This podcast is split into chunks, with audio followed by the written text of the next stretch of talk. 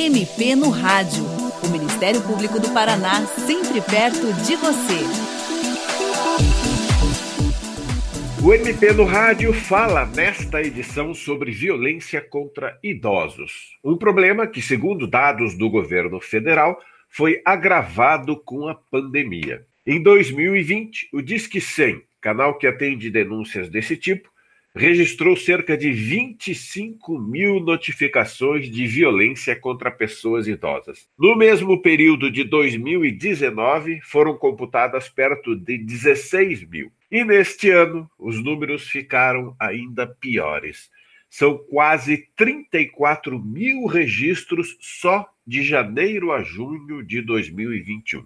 E com um detalhe: a maioria das agressões é praticada por pessoas próximas das vítimas em muitos casos pelos próprios filhos. Para falar sobre essa questão, o MP no Rádio recebe a promotora de justiça Michele Nader, do Ministério Público do Paraná. Doutora Michele, os números são bem impressionantes e também a questão de os agressores serem pessoas conhecidas ou próximas das vítimas. A que a senhora atribui esses números tão altos e o fato de o agressor ser, na maioria das vezes, uma pessoa próxima da vítima? Infelizmente, vivemos uma cultura que idolatra o que é moderno, novo, né? Existindo um processo de marginalização da pessoa idosa, é, atribuída à ideia totalmente absurda de que o idoso ele não tem mais utilidade, ele deixou de ser produtivo, ele dá trabalho, ele atrapalha. E por isso, não raras vezes, né, os idosos acabam sendo vítimas de diversas formas de violência e abandono praticado é, por membros de sua família. Com relação aos números e o aumento expressivo dos registros de violência contra a pessoa idosa, é, no primeiro momento, podemos observar que a pandemia do coronavírus, com o confinamento, aumento do desemprego, o próprio alcoolismo gerado, atingiu os grupos mais vulneráveis, como os idosos, as mulheres e as crianças, tornando o ambiente familiar, que era para ser protetivo, em ambiente hostil e perigoso. Nós observamos que com a redu redução da rede de suporte e apoio social, a paralisação de muitos serviços de proteção e atendimento às pessoas idosas, como centros dias, o, com o maior tempo de convivência familiar, fez com que os idosos ficassem mais expostos à violência, e, infelizmente, como já dito, né, a grande maioria das vezes o agressor é um membro da própria família. O fato do agressor né, ser uma pessoa próxima ao idoso, pensamos estar relacionado ao fato de que são pessoas de confiança da pessoa idosa, com quem tem maior convivência e dependência, e acabam se aproveitando dessa situação de vulnerabilidade os idosos, a gente sempre destaca, é uma vítima silenciosa, porque ele tem medo, vergonha, se sente culpado e acaba não denunciando o agressor, o que acaba por agravar a situação da permanência de violência, né, fazendo com que essa violência se perpetue no tempo. É muito, muito triste essa situação, doutora.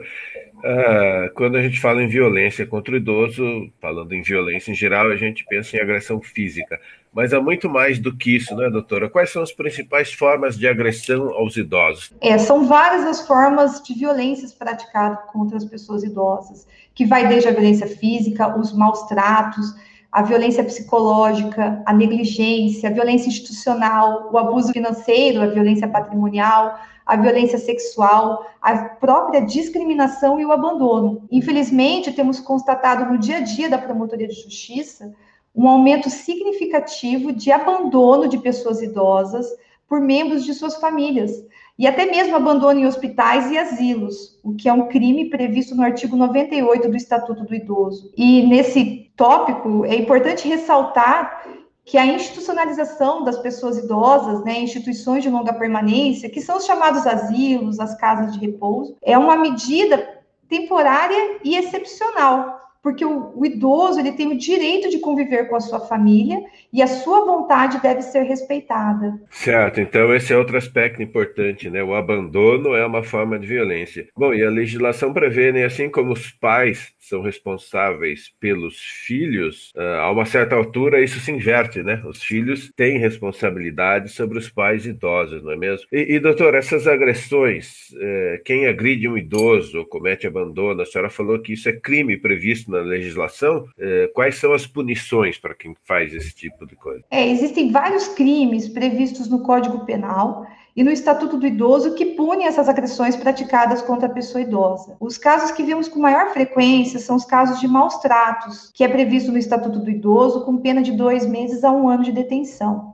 E esses maus tratos, ele não se restringe a uma violência física, ele também abrange a violência psíquica e pode resultar também de comportamentos prejudiciais ao idoso, como, por exemplo, quando não se dispensa os cuidados necessários à pessoa idosa, quando você é obrigado a fazer. Um filho, por exemplo, que sabendo da condição de vulnerabilidade, de dependência do seu pai, que deixa de prestar os cuidados diretamente ou indiretamente através de um cuidador, comete o crime de maus tratos. A, a definição desse crime ele é bem amplo e dependendo da gravidade da agressão, pode ser caracterizado como lesão corporal, tentativa de homicídio, homicídio e até mesmo tortura contra a pessoa idosa, cuja pena é de dois a oito anos de reclusão. Também é importante destacar que o próprio Código Penal tem uma definição né, de um agravamento da pena quando o crime é praticado contra a pessoa maior de 60 anos. E como é que se dá isso que a senhora chamou de violência patrimonial, ou seja, aqueles casos em que as pessoas se aproveitam financeiramente dos idosos? A violência patrimonial, ela pode ser qualquer espécie de conduta, né, de quem explora financeiramente a pessoa idosa. Quando você utiliza o benefício do idoso dando uma destinação diversa, é, quando você retém o cartão da pessoa idosa, ou faz, como a gente infelizmente vê muito na prática, empréstimos na aposentadoria ou nos proventos do idoso, apropriando-se desses valores, né? Infelizmente, as pessoas, ao invés de deixar reverter esse, essa aposentadoria, esse benefício em prol do idoso, né, como alimentação, vestuário, medicação, acabam se utilizando em benefício próprio. E esses casos de violação financeira também são crimes, certo? É, eles são comuns, são frequentes? Quais são as punições? É, infelizmente, a violência financeira, nós temos observado um aumento crescente no dia a dia aqui no trabalho na promotoria de justiça. Né? Os crimes também, as punições, elas vão depender da conduta praticada, podendo chegar a alguns crimes do Estatuto do Idoso com punição de até cinco anos de reclusão. Os casos mais comuns, como por exemplo a apropriação indébita, que é quando você se apropria ou desvia o rendimento da pessoa idosa, é punido com pena de um a quatro anos de reclusão. O estatuto prevê também crime quando você induz a pessoa idosa a lhe otorgar uma procuração. E o estatuto do idoso ele veio realmente aumentar a proteção da pessoa idosa. Mas existem também crimes previstos no Código Penal que prevêem, né, como aumento de pena quando o crime é praticado contra o idoso. O estelionato, por exemplo, ele tem um aumento de pena de um terço ao dobro quando o estelionato é praticado contra uma pessoa idosa. Certo, e parece que a pena é agravada quando quem pratica é, é pessoa próxima, é parente, é isso? Sim. Existe também uma diferenciação na lei, né? A lei pune mais gravemente a pessoa que deveria prestar o cuidado ao idoso e ao invés de proteger, acaba por violentar. Então, o Código Penal, né, ele considera uma agravante de pena quando o agressor é ascendente, descendente, irmão, cônjuge, ou quando também ah, o crime ocorrer nas relações domésticas de coabitação ou de hospitalidade. Doutora, além da própria vítima, que normalmente está fragilizada, como a doutora mesmo disse, é, é, importante que outras pessoas que saibam de casos de violência contra idosos também denunciem, não é? é o que, que essa pessoa deve fazer, tanto a, a, o idoso quanto alguém que presencie uma situação de violação de direitos ao, ao idoso? Como ela pode levar isso ao conhecimento das autoridades? É possível fazer uma denúncia anônima? Como isso deve ser feito? É, para denunciar é muito simples. O que nós precisamos é que essas denúncias cheguem aos órgãos de proteção e defesa da pessoa idosa. A pessoa ela pode fazer a denúncia nos diversos canais que o Ministério Público do Paraná disponibiliza, através de e-mail, formulários, telefones. Na sua cidade, se tiver uma central de atendimento ao cidadão do Ministério Público, você pode fazer a denúncia através da central de atendimento ou procurar o promotor de justiça da sua comarca. Mas nós também temos outros meios é, que você pode fazer essa denúncia. Você pode ligar no Disque 100. No estado do Paraná, nós temos o Disque Idoso. Eu vou me permitir falar aqui o número, que é o 0800 41 0001. Mas as denúncias também podem chegar através da assistência social, do CREAS, do CRAS, também através da Polícia Civil ou Militar. A pessoa pode se valer de qualquer um desses canais, é bem simples fazer a denúncia. E o próprio Estatuto do Idoso, no artigo 6, ele determina que todo cidadão tem o dever de comunicar à autoridade qualquer forma de violência dos direitos da pessoa idosa. Então, pode ser denúncia anônima, não importa a forma da denúncia, o importante é que essas denúncias cheguem ao conhecimento das autoridades públicas. Certo, poxa, então tem bastante modo de fazer isso, né? E, e esses telefones, o Disque 100 e o 0800 41 0001, são, obviamente, telefonemas gratuitos que podem ser feitos de qualquer telefone, é isso? Sim, a pessoa pode utilizar-se desses, desses canais de comunicação, são canais públicos, é, eles encaminham essas denúncias ao Ministério Público, encaminham também aos órgãos de proteção e até mesmo à polícia.